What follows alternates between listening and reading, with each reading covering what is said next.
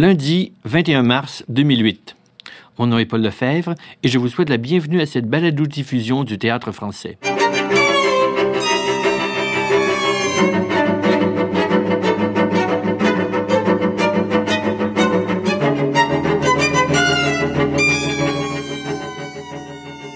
J'ai le plaisir de recevoir aujourd'hui Rénal Robinson, auteur et metteur en scène de Lucille in the Sky avec un diamant, un spectacle pour enfants de 8 ans et plus, produit par le Théâtre du Gros Mécano, présenté au studio du CNA les 5 et 6 avril 2008.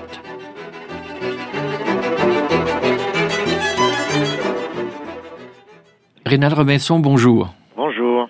Bon, euh, habituellement, je vous vois les invités, mais comme on se connaît depuis 25 ou 30 ans, puis qu'on a...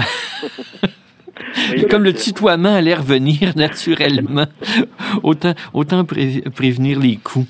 Euh, Rénal, euh, le grand public connaît ton travail théâtral avec des pièces comme La Salle des loisirs, Hôtel des Horizons, Blue Bayou, euh, mais tu as quand même écrit pour l'enfance aussi des choses comme La langue du caméléon, comme Boléro.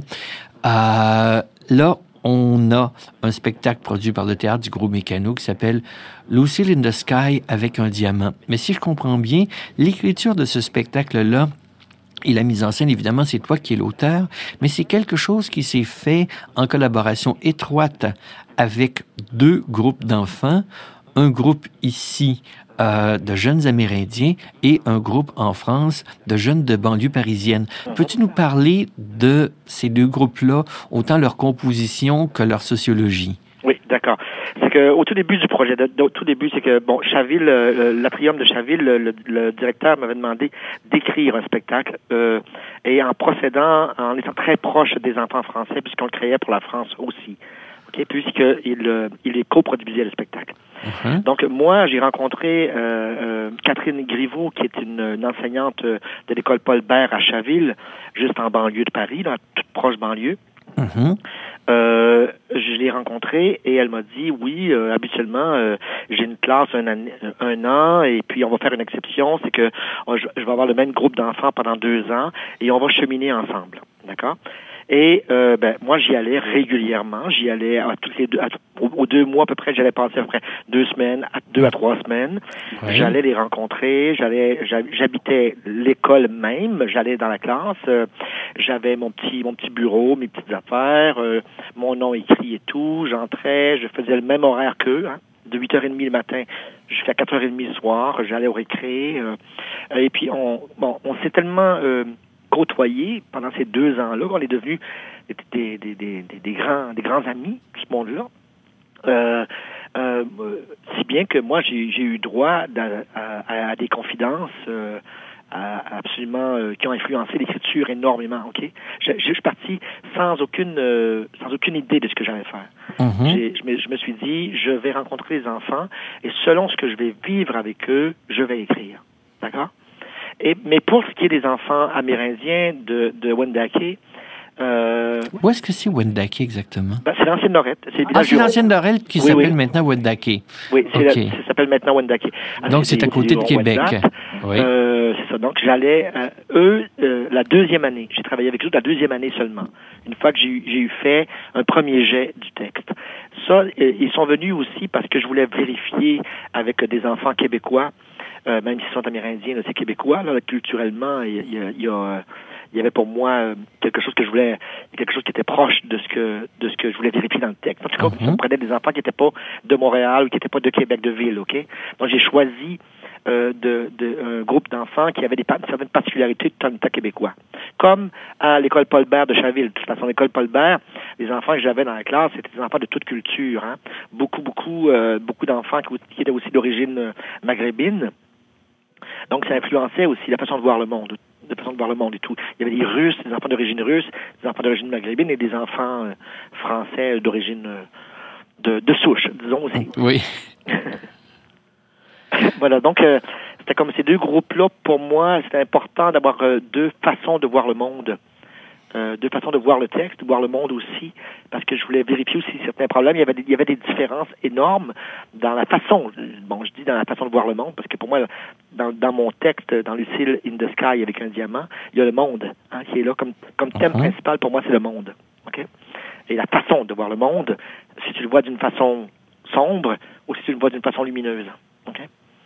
Donc, il y avait ça comme point qui, était, qui, est arrivé comme, comme point de départ. En plus, avec les enfants français, ils ont une, euh, je veux pas, je veux pas faire de de, de, de distinction euh, négative, mais les enfants français, je trouvais qu'il y avait une vision euh, de la politique mondiale plus éclairée ou plus vaste que les enfants nord-américains. Mm-hmm.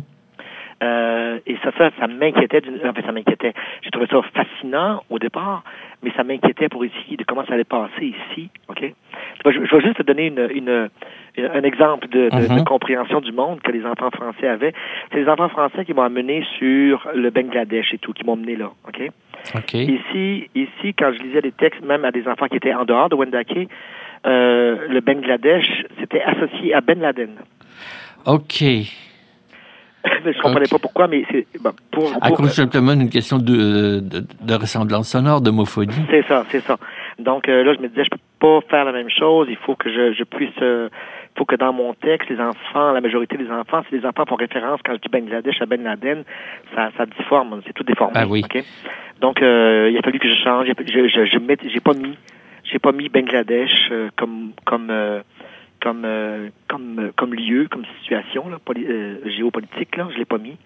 Donc, euh, j'ai enlevé des trucs, je nettoyais par rapport à ça. Les enfants français étaient d'accord, je discutais avec eux, ils étaient d'accord sur tous les, les termes comme ça ou les situations que je, je où, où, j'allais, là, mettons les directions que, que le texte prenait.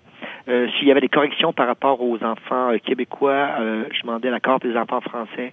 Et ça fonctionnait comme ça. On, on, on fonctionnait aussi par Internet, on fonctionnait par, euh, par, par caméra Mhm. euh, webcam et euh, on se lisait des on se lisait des bouts de texte, je lisais des bouts de texte et tout, donc euh, je vérifiais avec eux immédiatement. Puis euh, à Wendake, les enfants aussi avaient la webcam, Mhm. donc ils pouvaient correspondre aussi et discuter du texte en même temps euh, live sur euh, sur caméra. Donc c'était le fun. Bon, c'était agréable. Paul, Écoute, là, je, t'interromps une chose. euh, Je veux bien comprendre. Est-ce que vous avez eu des discussions à trois sur webcam, c'est-à-dire euh, le groupe de Wendake, le groupe français et toi? Oui, oui. Wow! Oui, oui. Oui, c'était, c'était, ça s'est fait euh, avec les hautes technologies, mais c'était le fun parce que quand on se voyait pas, on se voyait par webcam, qu'on discutait, donc il y avait, il y avait quand même, euh, et puis bon, il y avait aussi, bien sûr, pour les enfants français, il y avait quelque chose qui était absolument fascinant puisque c'était des Amérindiens, Oui. d'accord, ok, et que quand j'ai, bon, c'est sûr que quand je suis arrivé moi là-bas, euh, euh, on me demandait beaucoup si je connaissais les Amérindiens, les jeunes, euh, les jeunes étaient intéressés par la culture amérindienne, comme moi aussi, je suis très intéressé par la culture amérindienne, donc ça, ça allait. Donc, dans ce que je faisais. Et de là aussi est venu, euh, tu vas trouver ça bizarre, mais il n'y a aucune référence comme ça dans le texte, mais de là aussi est venu la façon de voir le monde, les façons de voir le monde. OK? OK. Euh, C'est-à-dire que les Amérindiens, comment ils voient le monde, euh, les, euh, les Maghrébins, comment ils voient le monde. Ça, je discutais beaucoup avec ça. Comment les Français voient le monde, comment euh, les Asiatiques euh, voient le monde, comment les Japonais, etc. Et euh, aussi, on avait... euh, moi, je suis arrivé dans une période où c'était aussi les... Euh, euh, les bon, c'est les anniversaires, je sais pas trop comment ils disent là, les anniversaires du camp d'Auschwitz. OK, Euh, les commémorations. Commémoration, exactement. Et euh, donc, tout ça faisait comment, à cette époque, on voyait le monde, comment ça questionnait beaucoup, hein, comment il y avait une vieille dame qui venait dire comment elle avait vécu ça, puis ce que ce qu'était pour elle euh, la vie après le camp.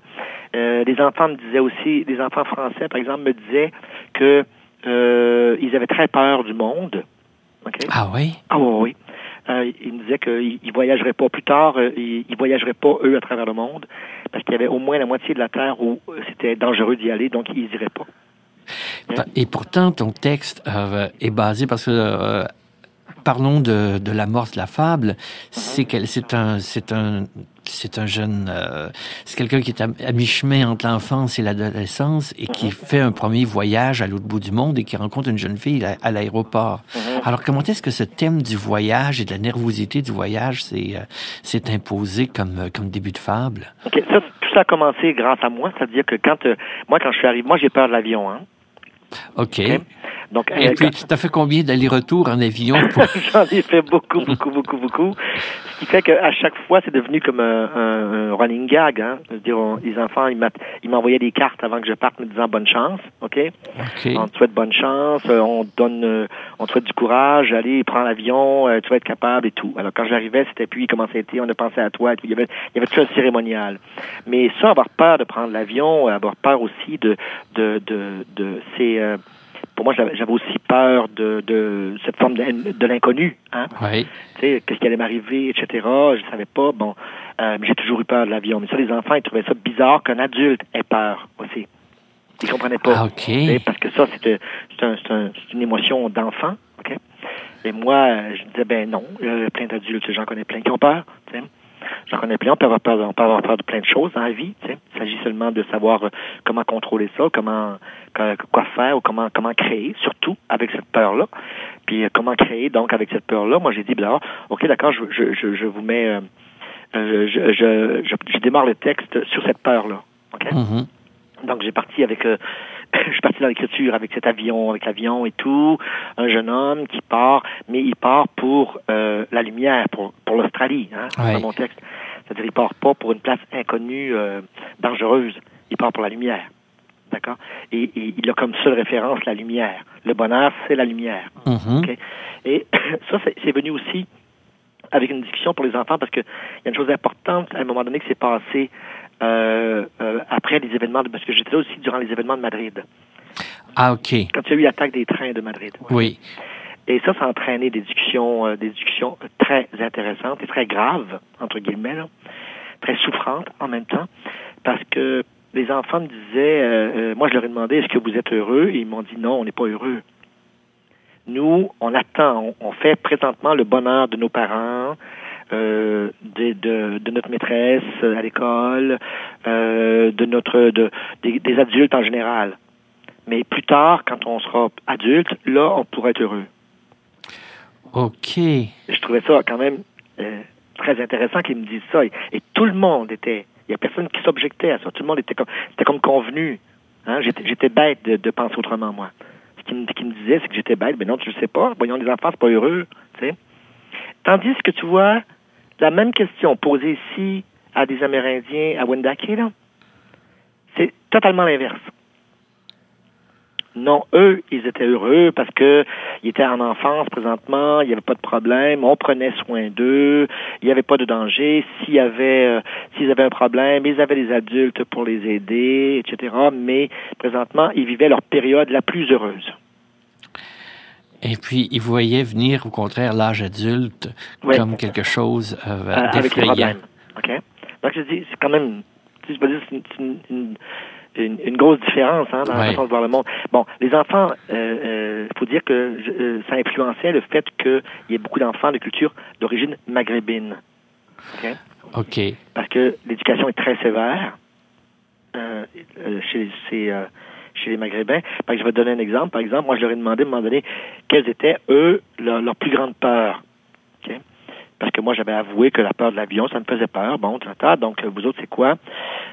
ça allait des peurs du noir des peurs conventionnelles, disons, là, OK? Mais il y a une petite fille maghrébine qui m'a dit, euh, ben, moi, j'ai peur de mon père.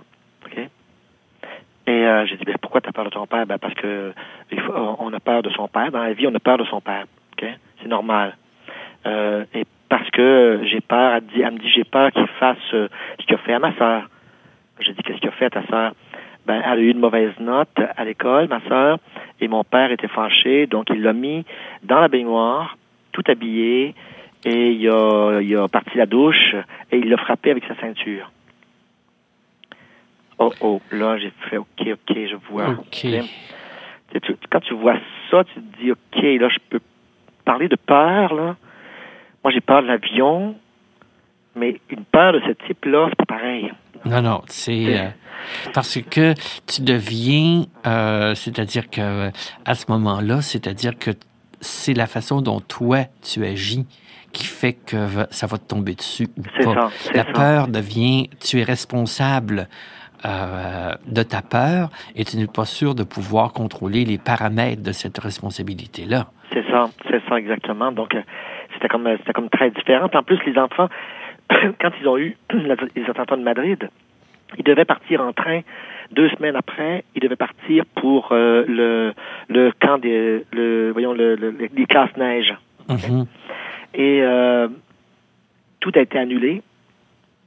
Les trains, euh, c'était interdiction que les enfants prennent le train en France après les attentats de Madrid.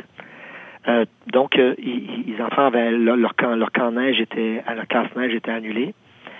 Et là, les enfants se pleuraient parce qu'ils ne pouvaient pas aller faire du ski, etc. Mais tu vois, la- les conséquences, euh, euh, les conséquences étaient proches d'eux. Ils, ils en souffraient, Mhm. là. Ils étaient comme victimes hein, de ça. Donc, euh, les, euh, je me percevais aussi que l'Europe, euh, la- les, les guerres, culturellement, les guerres étaient proches. Euh, tu sais, ils ont eu quand même les deux dernières guerres mondiales, ils ont subies. Là. Nous ici, euh, c'est pas pareil. Non, parce que ça n'a pas marqué des- notre territoire. Non, c'est ça. Tout ce qu'on a, mettons, d'agression, c'est enfin, en Amérique, c'était sur le World Trade Center. Là. Mhm. OK, mais c'est quand même aux États-Unis, c'est quand même loin. Oui. Mais ici, quand tu, parles aux enfants de Wendake, de ces, cette sorte de peur-là, c'est pas vraiment, non. Ils ont pas vraiment peur, tu vois? Non, euh, c'est les Américains. euh, non, ici c'est bien contrôlé. euh, non, il n'y avait pas des enfants, mais pas ces peurs-là. Ok? Et les peurs revenaient comme moi mes peurs à moi. Les peurs du noir, euh, peur de l'avenir aussi, euh, d'une certaine façon, peur de ce qu'ils allaient faire, de sortes de métiers. euh, bon, les Amérindiens, c'est sûr que les, les, les- dans, chez les Wendat, les Indiens Wendat, ils avaient peur de perdre leur culture, peur de plus jamais se distinguer. Euh, comprends-tu? Peur d'être perdu dans la foule. OK? Euh, peur de, de il y avait des peurs genre euh, que je trouvais tellement intéressantes. Peur de développer la violence face aux blancs. OK. C'est peur de la violence. Il disait, euh, oui, on nous en parle beaucoup, mais euh, on a peur de devenir euh, des êtres violents. Euh, euh, il- bon, il y avait des comparaisons. Là, par exemple, on parlait des Amérindiens de d'ici, là, de de de, de Kinawagé. ok? Oui. Donc, ils voulaient pas être comme eux autres, tu sais, là. Euh, on veut pas se fâcher, nous, on veut vivre en harmonie, on veut être bien, mais euh, si on est trop fin avec les Blancs, les Blancs vont nous enlever si, si cela, ils vont nous faire du mal. Tu sais, c'était des, des choses... euh, euh, mais, tu sais, Paul, généralement, dans tout ça, là, moi, là, euh, euh, je trouvais que les, les- de tous des deux côtés du continent, les enfants avaient leur propre vision du monde Mhm. de comment ils comment ils se comment ils se ils se voyaient vivre dans ce monde-là, comment ils, comment ils voulaient devenir adultes dans ce monde-là, comment ils prévoyaient, ok? Et euh, avec toutes les appréhensions et les peurs de tout tout ce qui entoure ça et même les, les plaisirs et tout. Fait que Lucille, pour moi, c'était comme quand j'ai entendu, parce qu'à un moment donné, dans une classe d'anglais, ils se sont mis, ils apprenaient la chanson Lucy in the Sky with Diamonds. Oui, des Beatles, oui. Oui, c'est ça. Donc, euh, moi, ça m'a, ça m'a plu parce que c'est une des chansons que j'aime le plus là. Et euh, ça m'a plu. Puis j'ai dit, c'est drôle parce que j'avais le sentiment qu'il y avait quelque chose derrière cette chanson-là qui, dans cette espèce de de de, de pétillement puis d'anarchie de la toune Mm. aussi, parce que la chanson est comme euh, une espèce de collage un peu euh, un peu de de- d'images euh, Mhm. pas trop rationnelles, ok?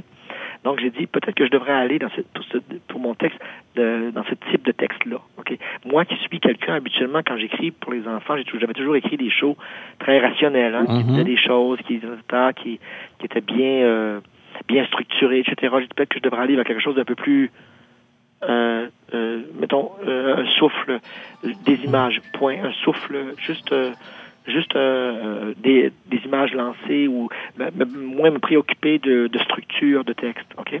Mhm. Et euh, à mon avis, ça donne, j'ai écrit ça, mais ça donne pour moi sans doute celui qui euh, a le plus de poésie dans, dans mes Mhm. shows pour enfants, là, celui qui a le plus de poésie. Puis en même temps, c'est absolument pas irrationnel. ok? C'est absolument pas. Euh, pour moi, il y a une histoire, ça se raconte, ça se, on peut le dire après, on peut, on peut, on peut déduire des choses. Je dis des choses dans mon texte, mais ça reste quelque chose qui a été écrit sous l'impulsion du moment, constamment. Et ça, ça m'a surpris. J'ai un peu comme, euh, un peu comme, euh, un peu comme j'ai vécu ces moments-là avec les enfants, c'est-à-dire me laissant dire des choses et puis essayant de leur apporter juste un tout petit peu de, de réconfort, disons, sur certaines choses. Tu sais, moi, moi, c'était très important de, de dire à quelqu'un, par exemple, euh, tu souffres présentement, tu es dans la partie noire de ta vie, mais il y a la lumière au bout. C'est tout. On change. Dans la vie, c'est la lumière et l'ombre, la lumière et l'ombre. Et c'est peut-être ça qui fait qu'on est heureux. Rapidement, pour terminer, face à la peur, aux craintes, à la fébrilité, est-ce que la maîtrise du langage, des mots qui permettent d'avoir un regard autrement, t'apparaît comme une voie de sortie? Euh, ça l'était, ça l'était du fait que, ça oui, ça l'était du fait. Ça l'était du fait que euh, il fallait que, euh, moi aussi, j'étais, j'étais un peu mis à l'épreuve là-dedans. Mm-hmm. j'étais mis à l'épreuve de avec, avec, un, avec la langue, avec les enfants français. Et, un, il y avait avec les enfants amérindiens. Donc, ça l'était. Ça m'apparaissait, ça m'apparaissait, euh, euh, j'ai trouvé agréable de choisir les mots, mm-hmm. de ne pas les, de ne pas savoir, mettons que que ce mot-là pouvait signifier euh, pour les enfants français euh, tel, de, être reçu de telle façon, pour les enfants amérindiens être reçu de telle façon de, de savoir que les deux pouvaient l'interpréter, d'avoir une certaine forme de liberté. Pour moi, il y avait du souffle là-dedans. Il y avait, j'avais, j'avais, j'avais, comme tu dis, des portes de sortie. J'avais mon souffle là-dedans. Puis, je n'étais pas habitué non plus à écrire de cette façon-là. J'ai, tu vois, je, je, des fois, je me questionne fortement sur euh, quelle langue je devrais utiliser, moi, quand j'écris. Mhm. On dirait que j'en ai pas nécessairement une, que j'en ai plusieurs, puis des fois, choisir une langue, ça t'élève au-dessus de tes problèmes et tout ça. Donc, euh, puis les enfants écrivaient aussi en même temps. Hein. Les enfants écrivaient des poèmes. Et ça, ça a influencé beaucoup. Ils écrivaient, écrivaient des poèmes à haïku en même temps. Mhm. Donc, ça a influencé beaucoup, beaucoup, beaucoup ma façon d'écrire. Puis, le, je voulais avoir la même liberté qu'ils avaient dans l'écriture. Je trouvais ça beau ce qu'ils faisaient, avec une totale liberté. Parce que je voulais avoir la même chose. Mais c'est comme ça. Rénal Robinson, merci beaucoup. plaisir.